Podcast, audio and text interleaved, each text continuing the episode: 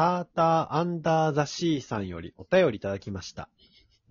ありがとうございます。ありがとうございます。芸能人やアイドルの人見知り、引きこもり、オタクなどの暗さのアピールと、それを信じるファン、両方何なんだよ、と思います。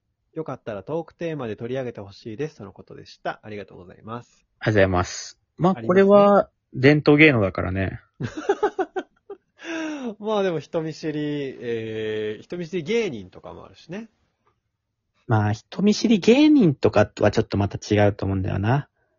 まあアイドルのってこと？アイドル、声優とかそういう芸能人の。確かにね。まあ、やる理由はもう、明白というか。おう。まあ、言ったらファン層がさ、うん。確かに。イケイケの感じじゃないってなるとさ、うんうんうんうん。例えば、そういうアイドルがさ、エグザイルみたいな男性が好きですって言ったらさ、うん。ファン層はさ、言ってもちょっとその、好きって、もしかしたらじゃないけど、まあなんかの思ってるわけじゃん。ううん。確かに。そうか。で、俺エグザイル違うなと思ったらやっぱ冷めちゃうけどさ、うん。オタク好きですって言ったら、あれ？みたいな。俺もオタクだし、もしかしたらみたいなさ、気持ちになるわけじゃん。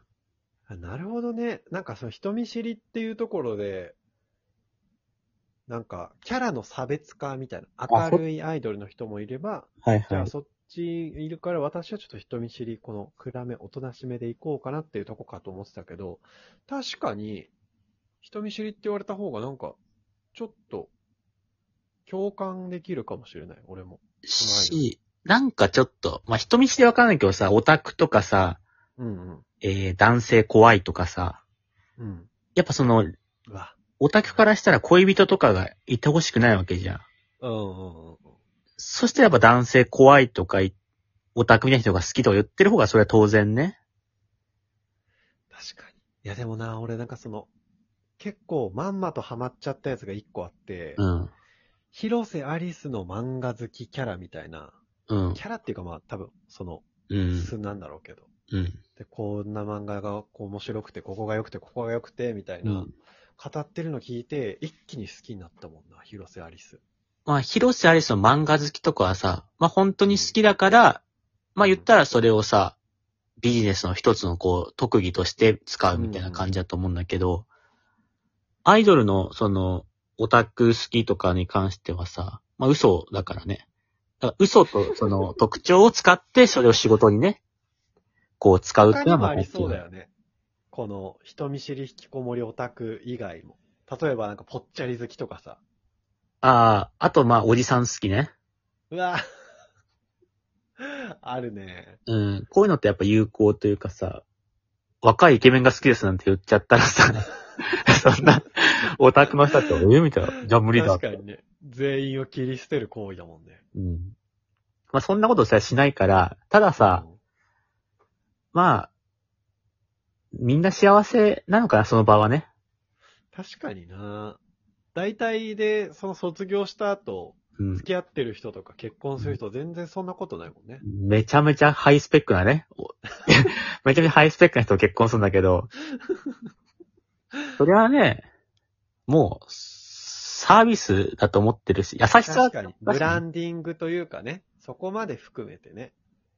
嫌じゃん。多分アイドルがさ、応援してるアイドルがさ、若いイケメン好きですとか、お金持ち、お金持った方がいいですよね、みたいなさ。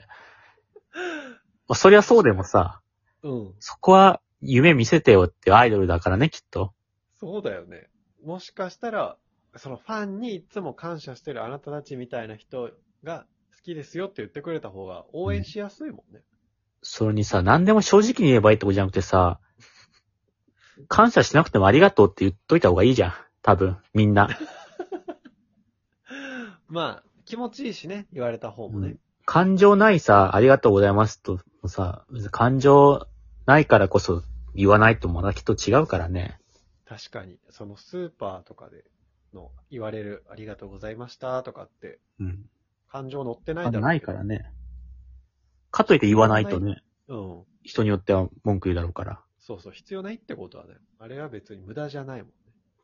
いや、もう俺なんか、いや、本当は考えてるかもしれないけど、俺はあんまりそういうの考えたことなかったなと思って。あそういう、なんたらアピールみたいな。ああ、なるほどね。子育てアピールしてるな、結構。押し出していこうと思ってるところあるな、結構。なるほどね。うん。山本にはできない部分じゃん。山本セレン君にはできない部分だから、そこを出してこうかなみたいな思いはあるだからまあ当然のことというかね、な。うん。なんかあんまりこの、全部それはさ、素でやって、逆になんか誰か得すんのみたいな。いや、そうだよね。演出って必要だもんね、ある程度。例えばだけど、じゃあ俺がさ、なんか話するときさ、これこうだろうじゃなくてさ、まあこれこうだけど、まあそれは人によってあるから自由だよねって言ったらもう全部そうだから、そうそうそう。すべてがね。思ってる部分はあるよ、もちろん。俺もやっぱ、なんだろうな。えー、顔の見た目で全てが決まるとは思ってないけど、うん。やっぱ言った方が、そそれは言わない方が俺得だと思ってるけどね。あそれに関しては。俺やっぱ、なんかそれとか、もろもろ考えてさ、後日ちょっと反省したじゃないけど、なんで俺こういうことすぐ言っちゃうんだろうと思ったんだけど、うん。俺の根っこが、うん。やっちゃダメなことが面白いっていう発想があるんだ、俺の中に。ああ、なるほどね。そう。やっぱ人を、人バカにしちゃいけないけど、うん。バカにしたら面白いなって思っちゃう。まあそれで言うと、例えばじゃあ小林の見た目で全てが決まるみたいなところの、が悪口で言っちゃいけないとしても、まあ俺が思うのは、まあ言ったら損だな、それに関しては思って、いや、まあそうだよね。っていうのもイメージ的なところと、角度、そのまますぎるというか、そうだよね。もうちょっと独自のなんかエッセンスがないとピンポイントで言う方が面白いもんねた。だ顔悪い人悪く言うだけで、そこになんか、なんていうのかな、例えとかが入ったり、それもないから、それは損だなと思うけど、それに関してはね。やっぱなんかツイッターで持論展開してる人とか、うん。すぐバカにしたくなるけど、でも抑えてんだよ、最近。で、抑えてるって何いや、だから、心の中で思うのよ。うん。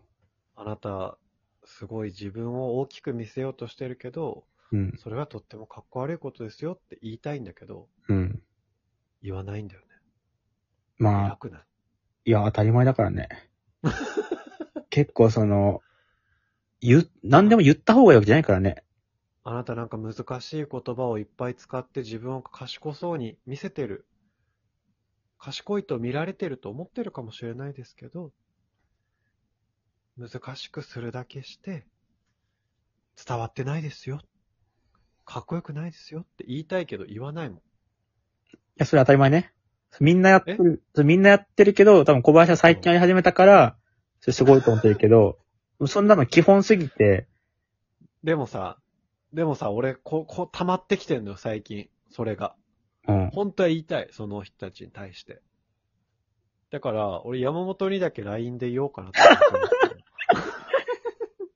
やっぱ俺はさ、大体もう、そういうメリット案の理論がやっぱ全てにあるから、うん。例えばじゃあ小林がさ、うん。そういう人たちに対してこう批判をし始めてさ、うん。小林の気分は少し晴れやかに言った瞬間になるかもしれないけどさ、うんうんうんなるなるなる。それによってこいつなんか物申してるなって言われるマイナスがあるわけじゃん。そうだね。それって思われるマイナスと言ってスッキリするのってそれ、天秤大丈夫、合ってんのっていうところが俺は思う合って。ないのよ。合ってないのよ。じゃあ言わない方がいいよねって。言わないんだけど、でも、そういう悪いことするのが一番面白いっていう、俺もいるのよ、俺の中に。なんかそれによって逆に、うんあ、小林さんのその目線、路線、目線、いいですねって思う人が上回るんだったら、うん。言って、言っていいなって思うけどね。100人いたら99人ダメって言うだろうね。そうでしょ？で、その一人が別にすごい褒めたたえる中で、しかもそれがさ、うん。なんかもう結構独自で、この人すごい考えだなってなるのはいいけど、うん。まあそれみんな思ってるけど言ってないだけのことを言ってるだけの人みたいな感じだから。じゃあちょっと、山本にだけ送らして、こう。どんだけ溜まってんじゃん。